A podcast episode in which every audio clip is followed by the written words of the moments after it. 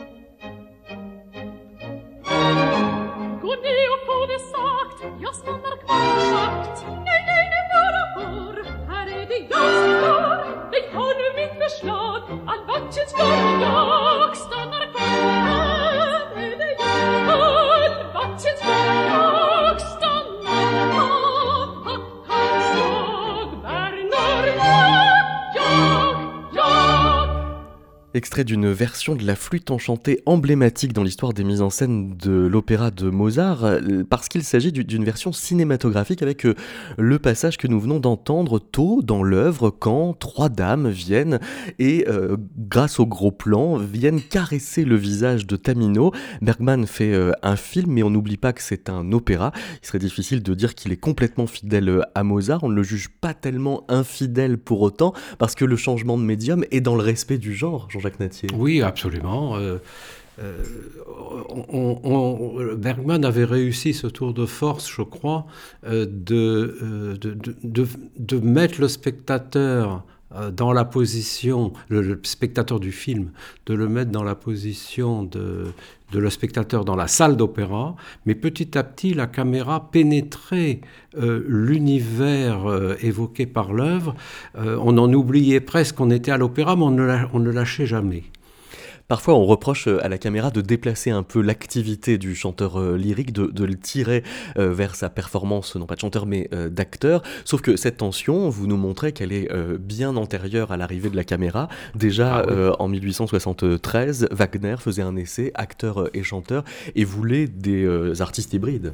Oui, et j'en ai tiré de l'expression allemande qu'il avait utilisée dans cet essai, j'en ai tiré une expression en français qui est un néologisme dans notre langue langue, le chant-acteur, c'est-à-dire que le véritable chanteur d'opéra qui reste conscient ou qui doit travailler comme un acteur, n'est-ce pas, c'est la fusion entre la dimension de, du chanteur et la dimension du, de l'acteur. Et même dans, sa façon de recruter les, les, artistes, par exemple, à propos d'une cantatrice, il écrivait, elle n'avait pas de voix du tout, mais elle savait si bien ménager sa respiration que finalement il en tirait, euh, même dans, sa respiration, un dramatisme qui lui convenait. C'est très étonnant que déjà à cette époque-là, euh, Wagner ait, émis cette, opinion à partir... Parce que bien souvent on va reprocher à des, à des chanteuses d'opéra aujourd'hui d'être de, plus sélectionnées pour leur euh, qualité dramatique et théâtrale que, que pour leur voix. Mais Wagner, qui pourtant était ô combien sensible à la qualité de la production de sa musique, donnait vraiment une priorité, pour ainsi dire, avec la dimension euh, dramatique et théâtrale. Cette question de, fidélité-infidélité est arrivée dès le 19e siècle, euh, quand une première génération de, de Wagnériens a été plus wagnérien que Wagner au point d'y désobéir. Vous citez notamment Adolphe Appia. Oui, auquel je consacre un chapitre parce qu'il a écrit un livre euh, historique qui s'appelle La musique et la mise en scène et euh, dans lequel il avait posé euh, tous les éléments de base euh, pour, d'abord très tôt, hein, il était, au fond, il, reprochait à Wagner une espèce de, de pas d'incohérence, mais d'être un compositeur d'avant-garde, mais d'être resté trop fidèle à l'esthétique naturaliste de, son époque. Et lui-même, à partir de la musique, considérait que les opéras de Wagner devaient, en quelque sorte, leur représentation devait devenir plus abstraite. Lui-même a fait des projets de mise en scène d'opéras de Wagner, et il en a mis en scène euh, euh, deux ou trois, si ma mémoire est bonne. Et, euh, donc, en ce sens-là, il a été le, premier défenseur d'une conception moderniste euh, de, la mise en scène. Parce qu'à la fois c'est un théoricien euh, de la mise en scène, mais c'est aussi un réformateur, euh, et qui va presque rivaliser avec Wagner lui-même. Il, il, va dire les drames de Wagner jouissent actuellement d'un succès extraordinaire, lequel hélas, n'a pas grand-chose à voir avec les intentions du maître. En fait, il veut presque s'attribuer ses succès. Oui, oui, absolument, parce que il a été le premier à théoriser et à manifester la nécessité de, de faire une, une, adaptation au contexte contemporain des, des opéras de Wagner. On, dispose d'une excellente euh, édition critique de son livre euh, La musique et la mise en scène, et en particulier un florilège de toutes les, critiques qui ont paru euh, à la suite des productions de Appia, les protestations, et déjà tout le, l'ensemble de tout ce qui se dit sur la fidélité et l'infidélité dans les mises en scène d'opéra est déjà posé à partir de Appia et des gens qui le critiquent. C'est toujours, euh, je disais tout à l'heure, au nom de Wagner qu'il va essayer de dépasser Wagner. C'est là que l'infidélité euh, revendique de la fidélité. Oui, qui est paradoxal d'une certaine, ben certaine façon. Mais euh, je crois qu'un des points importants que j'analyse à un des moments du livre, c'est que par définition, bon là, d'une certaine façon, l'organisation sonore de l'œuvre, elle a davantage de stabilité à cause de la partition dans la musique occidentale. Elle a davantage de stabilité il y a aussi le texte du livret euh, que euh, on s'est amusé quelquefois à, changer, mais qui est là, alors que une œuvre théâtrale, euh, qu'elle soit parlée d'ailleurs ou qu'elle soit chantée, elle, est, elle est nécessairement reconçue et réactualisée autrement à chaque représentation. Par conséquent, plus on quitte le moment où l'œuvre a été, a été créée, plus on s'en éloigne, plus on, va avoir des éléments nouveaux dans cette manière de représenter l'œuvre sur, sur, la, sur la scène. Alors fatalement, le metteur en scène, à ce moment-là, apparaît comme un recréateur de l'œuvre. Et dans le cas de Adolphe euh, Appia, on peut dire qu'il ajoute la 3D euh, quasiment sur euh, le plateau, puisque là où les décors avant étaient sur les toiles. Des, toiles et des tableaux, lui, mais pour une Valkyrie par exemple en, 1925 au Staatstheater, des cubes. Oui, oui, absolument. Et euh, ce que je me suis amusé à montrer, je ne suis pas du tout le premier à le dire, mais en tout cas on le voit dans le livre parce que l'éditeur a eu la générosité, je dois dire, d'accepter énormément d'illustrations. Je me permets de signaler d'ailleurs au passage, euh, parce que c'est tellement, on va revenir à Appia tout de suite, mais euh, c'est tellement difficile de publier des ouvrages d'orientation musicologique aujourd'hui, et quand il y a des illustrations, ça l'est encore plus. vous aurez remarqué, peut-être d'ailleurs le livre est un peu lourd, le poids du livre est apporté. Pourquoi? Parce qu'il a été euh, publié sur un papier semi-glacé. Et vraiment, je suis euh, très très touché et reconnaissant à l'éditeur que d'avoir fait cet investissement d'un papier de très bonne qualité qui finalement est au bénéfice euh, du lecteur pour suivre ma démonstration. Et ça, Alors, va, dans ce, ça va des mises en scène des années 1920 jusqu'au 21e siècle. Oui, et le décor de Appia auquel vous faites allusion, avec des, des, cubes, les, les, prosceniums, etc., je le mets en rapport un petit peu plus loin avec les premières mises en scène de Wieland Wagner en 1951 au festival de, Donc le petit-fils de, de, Richard. Petit -fils de Richard. Euh, et euh, Wieland Wagner s'était inspiré de Appia. Alors ça, c'est une espèce de revanche de l'histoire, parce que euh, Cosima Wagner... Elle était trop, très opposée à Appia. Ah oui, elle est en bonne gardienne du temple. Euh, elle, elle voulait absolument... Elle disait, Richard a tout dit, les, les didascalies qui, qui, sont données dans, le, dans le, les livrets nous disent exactement comment les œuvres doivent être mises en scène, ce qui est, complètement faux d'ailleurs. Et elle, elle ne voulait pas entendre parler de modernisation.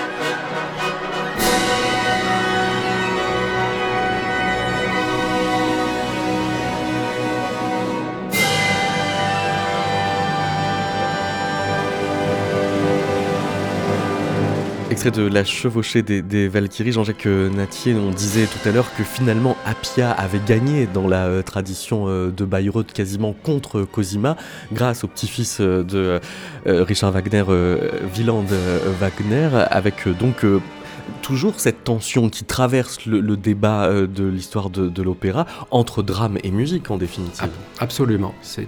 Mais ce sur quoi j'insiste, il y a une euh, dimension théorique dans le bouquin qui j'espère euh, pourra être bien saisie par le lecteur. En tout cas, j'ai essayé d'être aussi clair que possible. C'est que les, un opéra, c'est la réunion de plusieurs systèmes de signes, hein, pour simplifier. Il y en a trois. Il y en a trois. Hein. Il y a la partition, il y a le livret, et il y a aussi la, mise en scène qui, elle, enfin, la, le fait de porter l'œuvre sur la scène, c'est autre chose que ce qui se trouve dans la partition et dans le livret. Et alors, le point commun entre les infidèles et les fidèles, c'est que, quoi qu'il en soit, ils souffrent d'un biais de focalisation sur l'une des trois composantes. C'est ça. Alors, euh, ce que le, enfin, le, euh, mon objectif dans, dans ce livre, c'est de décortiquer ce qui constitue et construit ce que j'appelle le jugement de fidélité ou le jugement d'infidélité, c'est-à-dire euh, à partir de quels éléments ces jugements sont portés. Et j'ai voulu analyser ça de près parce qu'il n'y a pas euh, de, critique de mise en scène d'opéra aujourd'hui. C'est constant, on pourrait en faire la démonstration, que dans tous les comptes rendus euh, d'opéra, il y a toujours quelque chose qui, qui porte sur la fidélité ou l'infidélité du, du metteur en scène. Toujours, toujours, toujours, toujours. Sauf que, alors moi, ce qui m'a intéressé, ce qui m'a m'a frappé, c'est que les, critiques portent un jugement sur l'ensemble de la production en disant la production de M. X ou de M. Y, elle est infidèle, ou au contraire, elle est fidèle. Mais en réalité, quand on regarde le détail des argumentations, ces jugements de fidélité sont portés euh, sur des éléments particuliers, à la fois de ce qui est montré sur la scène, mais aussi de ce à quoi le critique réfère dans euh, l'ouvrage d'origine, c'est-à-dire dans la partition et euh, dans, le, dans le livret. Alors là où c'est euh, compliqué, c'est que ce procès d'infidélité, il est toujours fait au nom d'une intention du compositeur dont à peu près tout le monde s'accorde à dire qu'elle est insaisissable. Oui, euh, ce qui n'est pas tout à fait mon avis. Ah, vous, oui. citez euh, Jonathan Miller euh, qui dit ça, oui, vous n'êtes pas tout à fait d'accord avec lui alors Non, non, je, je là encore, c'est la question de l'intention et des intentions, hein, le, singulier et le pluriel. Parce que euh, ça, il y a cette expression qui est très très utilisée dans la critique littéraire depuis fort longtemps, depuis après la guerre. C'est Barthes d'ailleurs euh, en France qui a dit que la, liberté du lecteur devait se payer euh, de la mort de l'auteur, hein, et qu'on ne pouvait pas au fond reconstituer ses, intentions. Alors, c'est vrai que d'un point de vue global, elle, est très difficile à cerner parce que euh, cette intention au singulier, elle est faite d'une myriade euh, d'éléments de, signification qui sont, qui sont présents dans l'œuvre, mais on, constate quand on analyse le détail que euh, on peut effectivement euh, mettre le doigt sur des choses qui sont bien dans l'œuvre. Euh, bon, l'exemple que je donne, j'avais été assez scandalisé euh, par une mise en scène de euh, Tcherniakov au Festival d'Aix-en-Provence, dans lequel il avait euh, carrément changé les rapports de parenté entre les personnages de Don Juan. Ben non, on ne peut pas prétendre que, tel personnage est la, fille de tel autre, etc. etc. Et il, y a, bon, il y a quand même des éléments dans le texte qui résistent. Euh, des, éléments, soit, soit bien sûr du décor, mais soit aussi de ce, qui est dit. Et tout le problème de la, de la vie de la dynamique de la mise en scène d'opéra euh, dans le XXe siècle, c'est de trouver cet équilibre entre le respect euh, tout de même dans un bon nombre de cas d'éléments du texte et euh, la, euh, ce que l'on attend du metteur en scène, c'est-à-dire d'approfondir la signification de l'œuvre en, nous faisant, faisant apparaître des, dimensions de l'œuvre auxquelles on, ne s'attendait pas. D'ailleurs, ça, c'est un une des choses qui est passionnante dans l'interprétation musicale de façon générale. Hein. bon, c'est vrai que lorsque, je prends un, exemple avec euh, quelqu'un qui a souvent été décrié pour sa trahison dans l'interprétation, je pense à Glenn Gould. Alors Glenn Gould qui s'est amusé, on peut dire, qui était passionné par le contrepoint. Hein. Et ce que faisait Glenn Gould, c'est qu'il s'est amusé à faire l'intégrale des sonates de, Mozart en les contrapontisant. Et alors, tout de même, à peu près tout le monde euh, s'accorde pour dire que ça ne fonctionne pas, que ça ne marche pas. Mais il l'avait fait aussi par provocation. Par contre, quand il fait apparaître une dimension euh, contrapontique dans euh, le, deuxième thème du deuxième concerto de Brahms, eh bien oui, si on réanalyse l'œuvre, qu'on regarde en détail, on voit qu'il fait, il souligne, il fait apparaître quelque chose qui était là, mais dont les interprètes n'avaient pas tenu compte. Et c'est si vrai qu'après Glenn Gould, euh, dans les autres enregistrements qui ont été faits après lui, eh bien, ils ont adopté sa lecture euh, de l'œuvre, n'est-ce pas?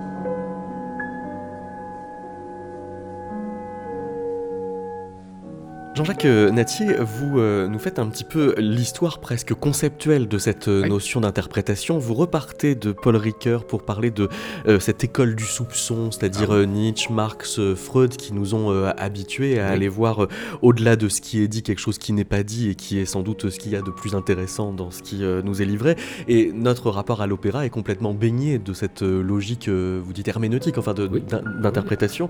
Ça suppose donc d'aller voir plus loin que ce qui nous est donné, d'où euh, l'envie d'aller euh, un peu tripatouiller dans les filiations euh, potentiellement secrètes qu'il peut y avoir entre les personnages.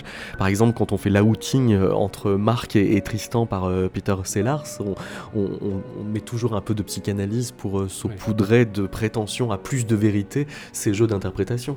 Oui, oui. Alors, les, d'une certaine façon, euh, quand par exemple, je crois que je, fais un petit chapitre pour montrer euh, comment les, interprétations sont, euh, sont construites à partir de grilles herméneutiques, grilles exégétiques. Et il y en a effectivement trois. Il y a la grille marxiste, il y a la grille psychanalytique que vous venez de citer à l'instant, et puis plus récemment, il y a la grille féministe. Alors, euh, la grille marxiste, c'est celle qui a eu le, haut du, pavé euh, après Bertolt Brecht, et en particulier avec les metteurs, en scène d'opéra euh, des pays de l'Est ou, ou d'Allemagne de l'Est, mais ça s'est aussi répandu, bien sûr, dans le monde occidental.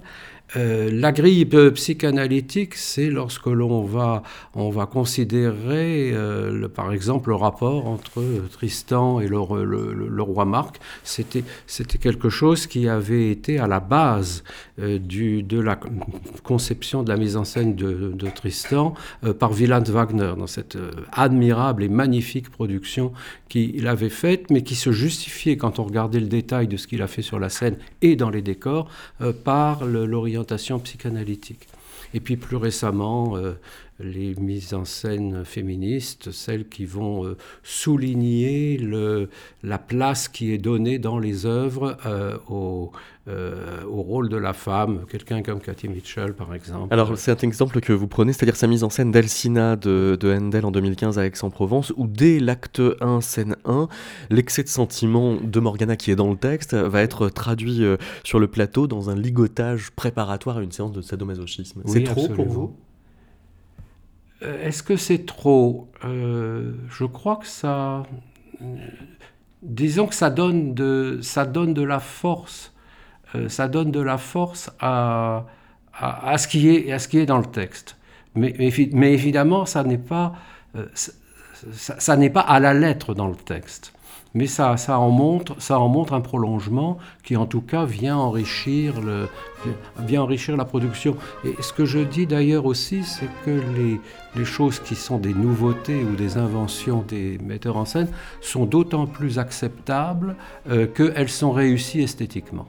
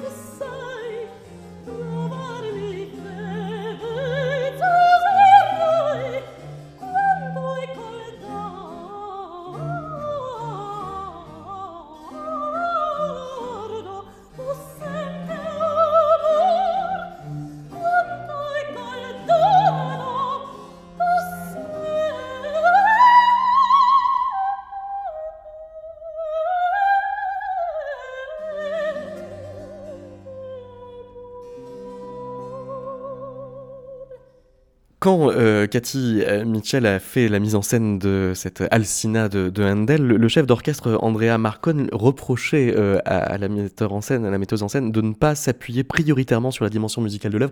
Ça aussi, c'est une tension permanente. Vous racontez qu'en 1976, quand Patrice Chéreau monte la tétralogie, vous en parlez beaucoup, de, Wagner avec Pierre Boulez, il se plaint que Boulez ralentisse tout. Boulez va venir avec son orchestre, il va tout ralentir pour obtenir l'exactitude de la moindre double croche. Il faut comprendre que c'est pas son souci. Oui, j'avais été témoin de, puisque j'avais suivi à l'époque, euh, en 77, toutes les répétitions de la tétralogie, et j'avais été témoin de, ce moment euh, tout à fait étonnant où il y avait une répétition euh, avec les, les Siegfried et Mime accompagnés au piano, et donc, donc en dehors des conditions réelles de la représentation, et c'était extraordinaire parce que euh, là, les, acteurs se, laissaient aller. Je dis, ah, Patrice, c'est formidable ce que vous avez fait là. Il dit, ah oui, mais bientôt euh, euh, Pierre, va venir et comme il veut que la moindre double croche soit respectée, il va, me ralentir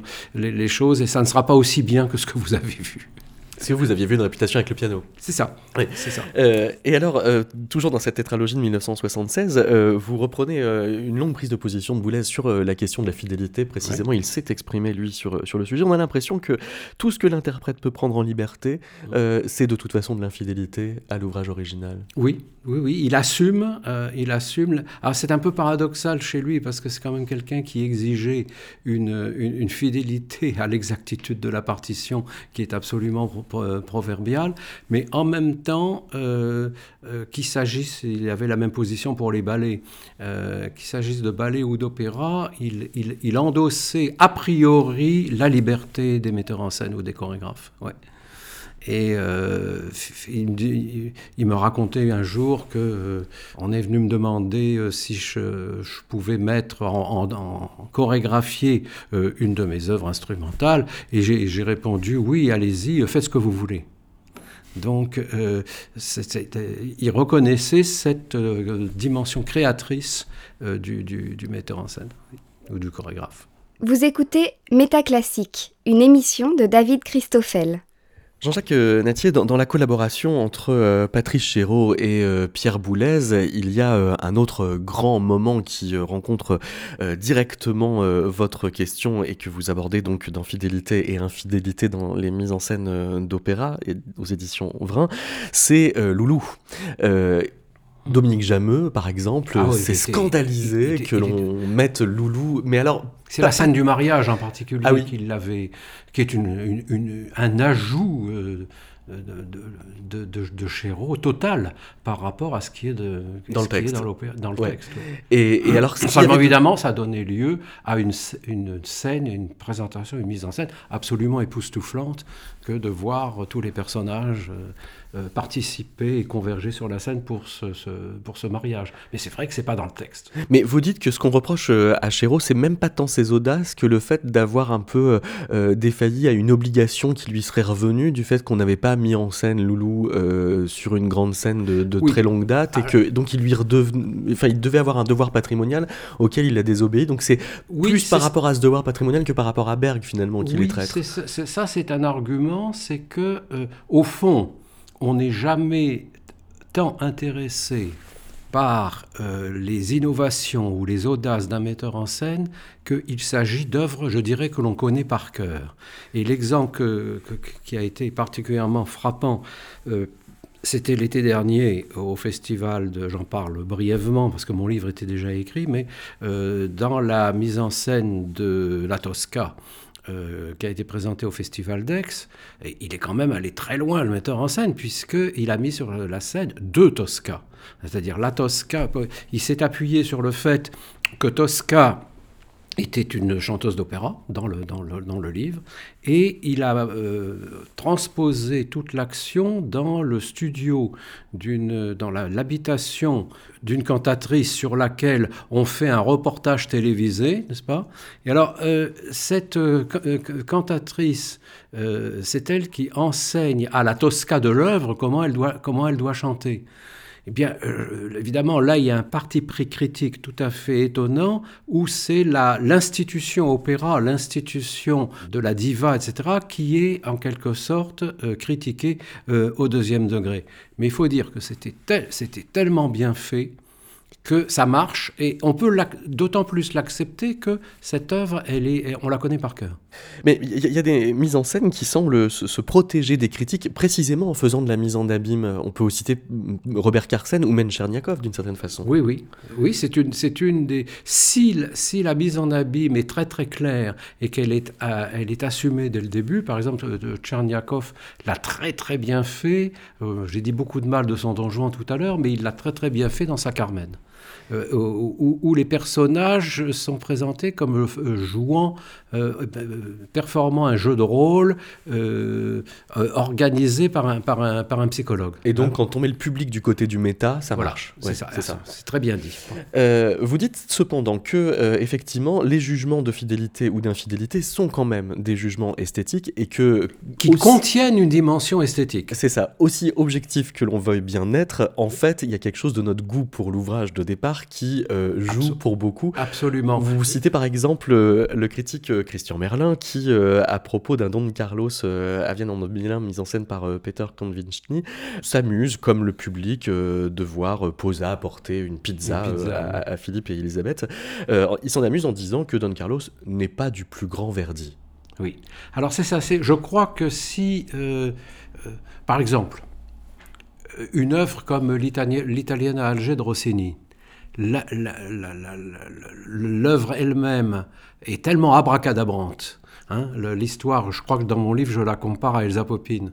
Euh, elle est tellement abracadabrante qu'on se fout éperdument euh, que le metteur en scène prenne des, libertés parfois très grandes avec euh, le contenu de cet opéra. Mais au contraire, pas, hein, et au contraire, on s'en amuse parce que, disons qu'à la limite, ça fait mieux passer l'œuvre que si on était fidèle à la lettre de ce que Rossini avait mis en musique. Moi, qu'est-ce que... Moi,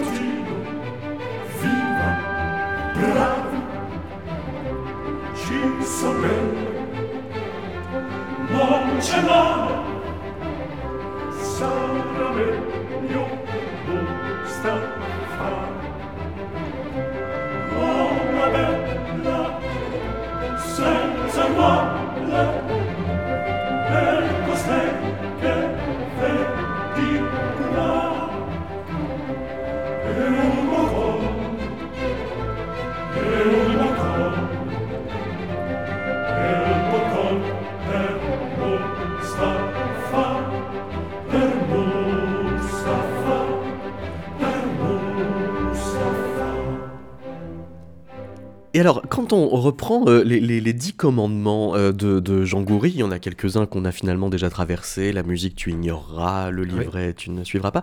Le cinquième commandement, c'est le nu, tu montreras. Ah alors, la question de la, nudité euh, liée à la fidélité, il y a un autre auteur qui se, vexe de ces présences un peu récurrentes de nu, c'est Dominique Cato, qui est un auteur que vous citez souvent, qui a fait en 2012 un livre qui s'appelle Petite philosophie des mises en scène d'opéra. et lui, par exemple, est, choqué de voir euh, Olivier Pi euh, engager un ardeur pour euh, montrer un satire en érection dans la bacchanale de, de Tannhauser au Grand Théâtre de Genève en 2005. Vous vous dites, il aurait fallu même aller encore plus loin, ah bah prendre toute une troupe d'acteurs X. Ce que, ce que Pi avait fait, c'était de prendre au pied de la lettre ce que dit Wagner dans les Didascalies de cette première scène du, de Tannhauser, et où Wagner dit que les, les, petits, les petits faunes, là, sont absolument surexcités.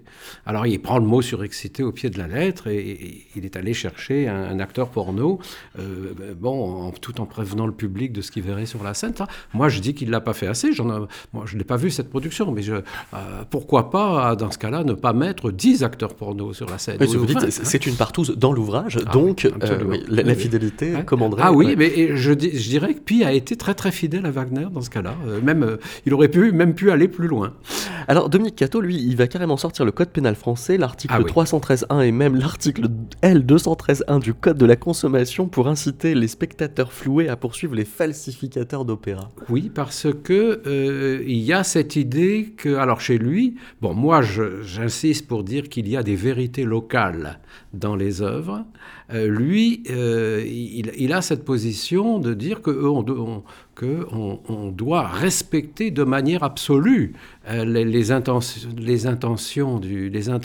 du, du compositeur, du, créateur.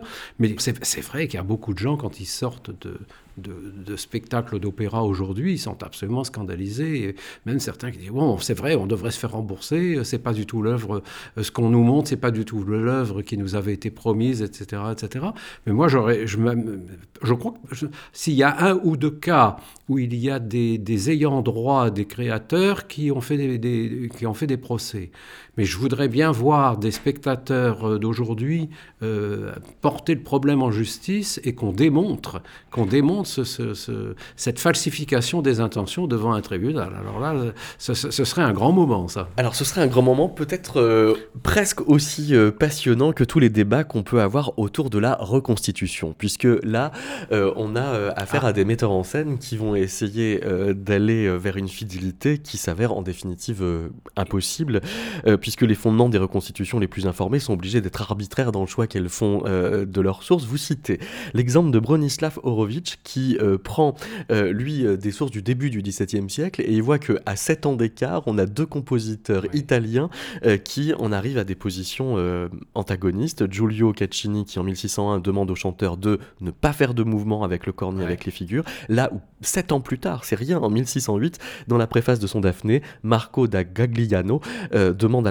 de faire attention à ce que chaque geste et chaque pas correspondent au mouvement d'orchestre et de chant.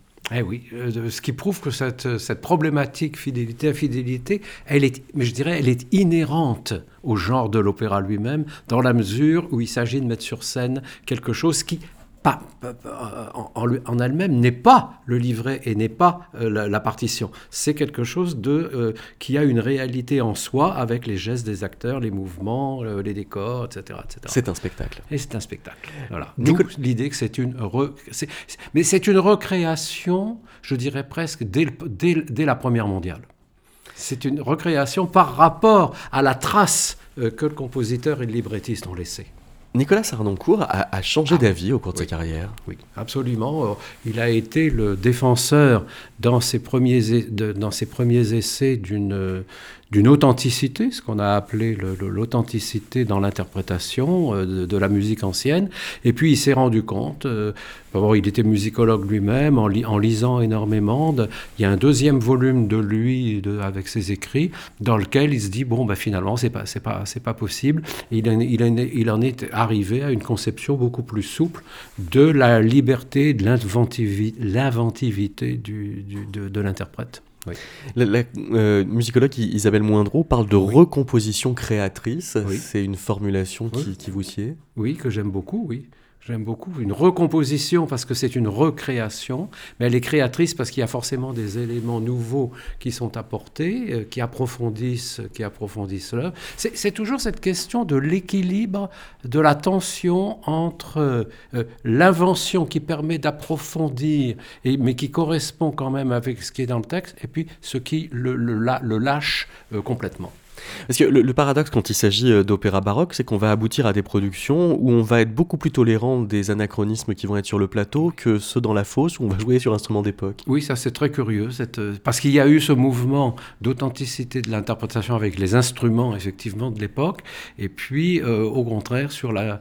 je crois que c'est William Christie qui au fond admettait fort bien l'inventivité des metteurs en scène alors que lui-même a, été un des chantres de cette interprétation musicale authentique. Ça prouve bien qu'un opéra est fait de deux, au minimum, de deux objets euh, de caractère euh, sémiologique différents, à savoir la, partition musicale et son texte et la euh, mise en scène.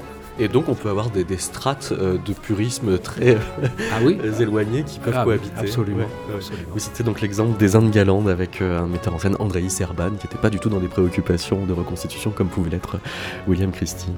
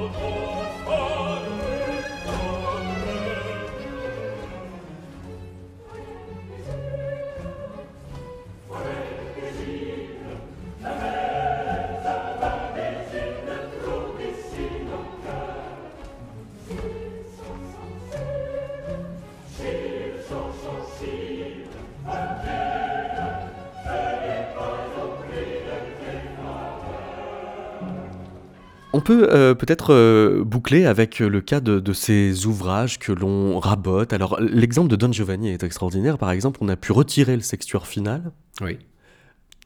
Oui, euh, mais c'est, euh, je crois que je cite les analyses d'une, d'une musicologue euh, qui s'appelle Marie-Hélène Benoît-Otis, qui est une de mes collègues à Montréal.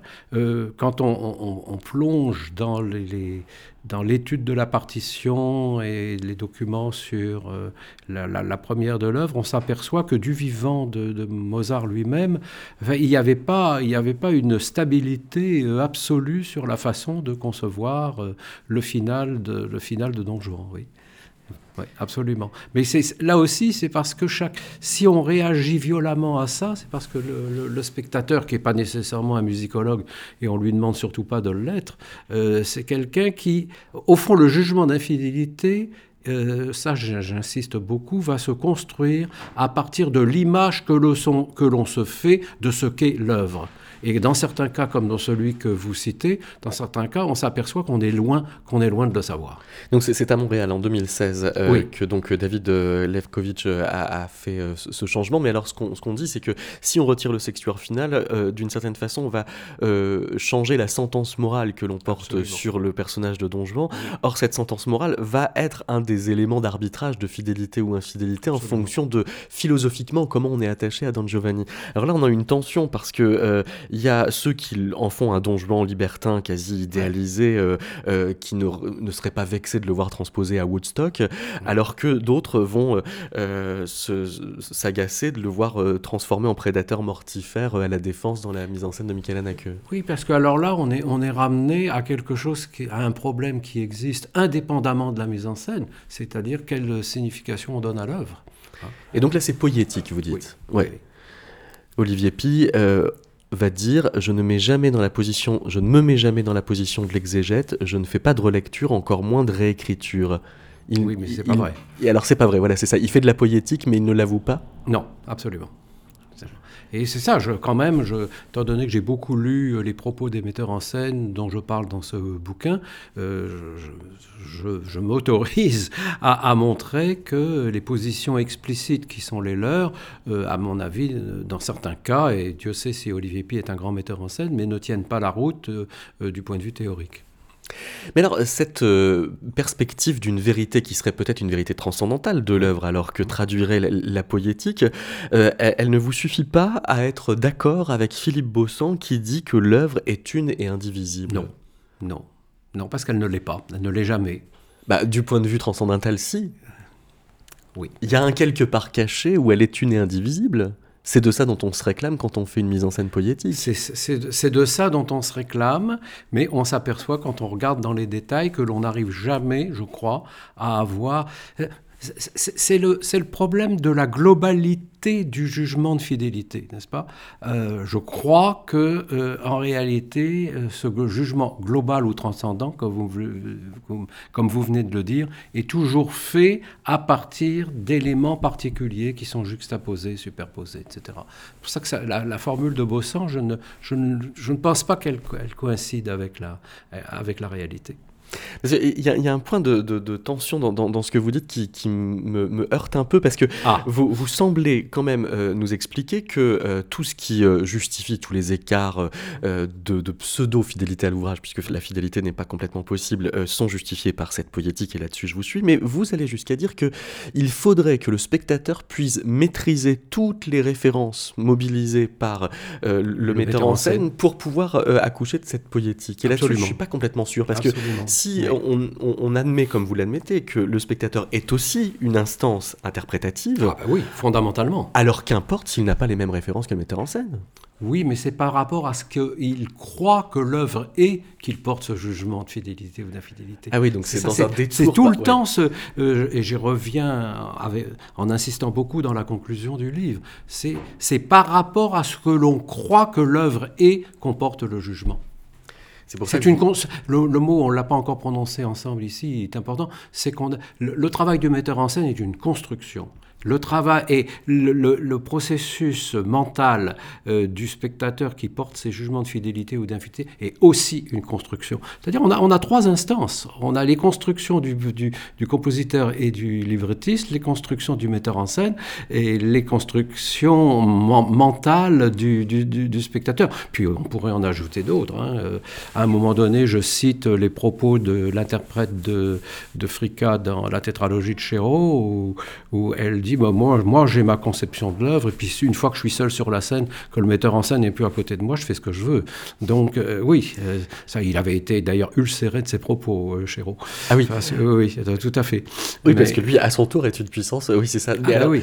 euh, parce que finalement, cette vérité absolue de l'œuvre, pour autant que tout le monde la reconnaît illusoire, elle est quand même un pôle dans le débat. Ah, tout le temps. Oui. Tout le temps, mais elle est, elle est, ce que je dis, c'est qu'elle est une construction.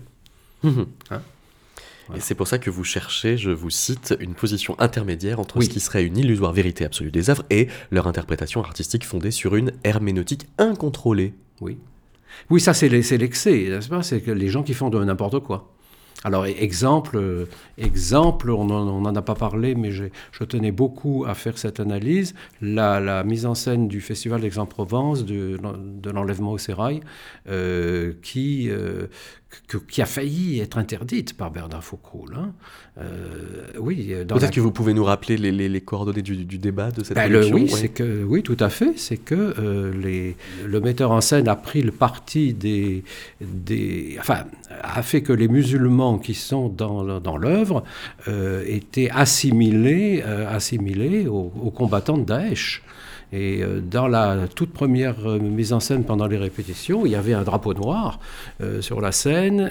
Bon, à la fin, à la fin de l'œuvre, Faucroul a accepté qu'on conserve l'idée des, deux occidentaux qui sont trucidés.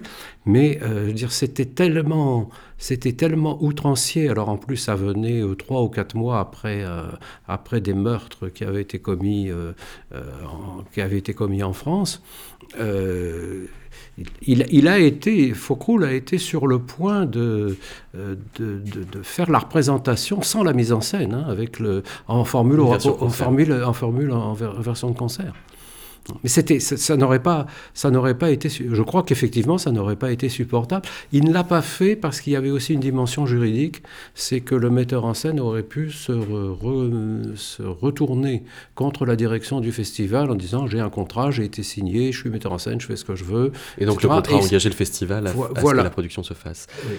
Euh, Il y a euh, la, la question de la trivialisation, peut-être euh, pour finir, puisque vous- vous- y, a- il y a deux gestes qui, qui m'intéressent de, de pointer. C'est par exemple Christophe Martaler dans un Tristan et Isolde à Bayreuth en, en 2005, Ah oui. qui fait quasiment du roman photo et qui se faisant démythifie euh, l'ouvrage. Donc là, il y a, il y a une désobéissance qui est précisément au niveau poé- poétique. Oui, oui, et, Ouais. qui est, et qui est volontaire. Bien sûr. C'est-à-dire qu'il y a des metteurs en scène qui veulent désacraliser euh, les œuvres. Alors évidemment, euh, bon, moi qui Ça, c'est suis- une autre catégorie d'infidélité. ouais. Absolument, moi qui suis une, euh, un admirateur, comme beaucoup de gens d'ailleurs, de, de- de la grandeur de Tristan et Isolde en tant que, que œuvre qui, je crois, va traverser l'histoire de l'humanité. euh, Pour c'est- vous, il y a c'est- profanation. Ouais, a- on est on proche de la profanation, mais que- bon, par ailleurs, je, ne- je ne suis pas, pour prendre un autre un contre-exemple, je ne suis pas un fanatique absolu de la musique de Verdi.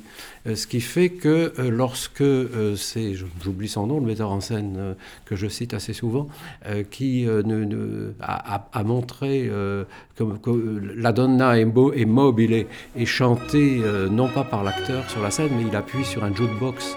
Euh, pour, il avait voulu, euh, c'est Miller, il avait voulu dans cette mise en scène souligner le côté tube euh, de, de, de, De la Donna Cercer, Immobilée, de, oui. de la Donna Im- Im- Immobilée. Alors ça, ça a introduit une dimension critique par rapport à, à ce que sont les opéras de Verdi, qui moi personnellement ne me choque pas. J'aime beaucoup les opéras de Verdi de la fin euh, de sa production, mais peut-être pas tout à fait, euh, pas autant euh, ceux comme la Traviata ou Trouvert, etc., du milieu de sa, production. Là encore, on est ramené dans toute cette problématique à l'opinion esthétique qui, bien souvent viennent sous-tendre les jugements, l'appréciation des jugements de fidélité ou d'infidélité.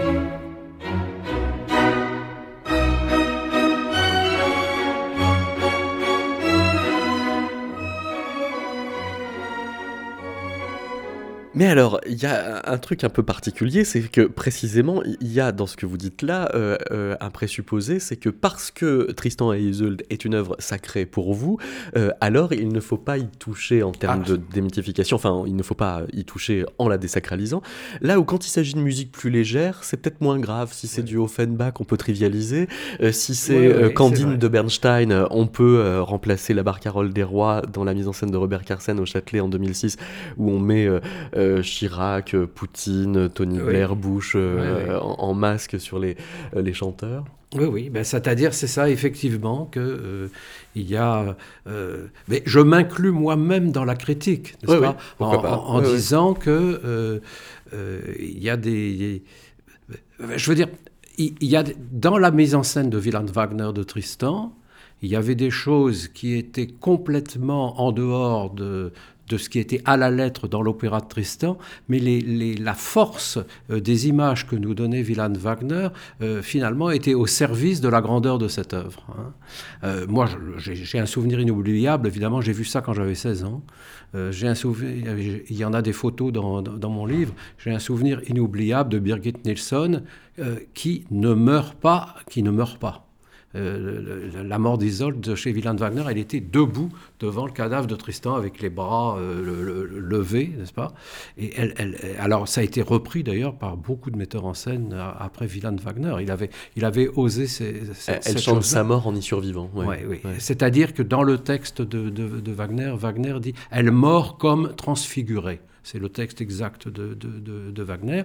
Et alors, elle, elle mort comme transfigurée. Ce que Wieland Wagner avait mis en scène, c'était l'idée de transfiguration. Il avait visuellement montré ce à quoi peut ressembler une transfiguration. Alors que si vous êtes allongé euh, comme un, comme un veau là, sur, le, sur le cadavre de Tristan, ben, la transfiguration, effectivement, on repassera. hein.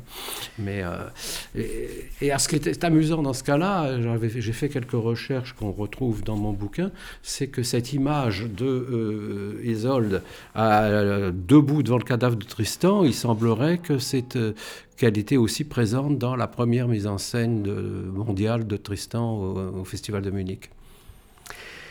Et pour euh, boucler la boucle avec euh, le livre de Jean Goury, c'est l'opéra qu'on assassine. Il nous signale qu'en 1834, il y a eu une représentation de Don Giovanni de Mozart où une cohorte de morts squelettes se range en cercle en psalmodiant aux oreilles de Don Juan le Dies Irae du Requiem de Mozart. Oui. Dire qu'on a réinjecté un autre Mozart dans le Mozart. Oui, mais ça se, fait- ça se fait de plus en plus souvent Ouais. maintenant. hein, euh, Mais ça, c'est en 1834. Mais oui, oui, mais ça- ça- c'est une preuve encore que cette liberté que s'octroient les metteurs en scène n'est pas une chose entièrement nouvelle, qui, qui, à mon avis, est le produit de la, de la nature même de ce qu'est une mise en scène d'opéra par rapport à la partition et par rapport au livret. Et donc monter une œuvre, c'est aussi la remonter. La remonter, la recréer, absolument. C'est ce qui la rend fascinante. Merci beaucoup Jean-Jacques Natier. Merci de m'avoir invité.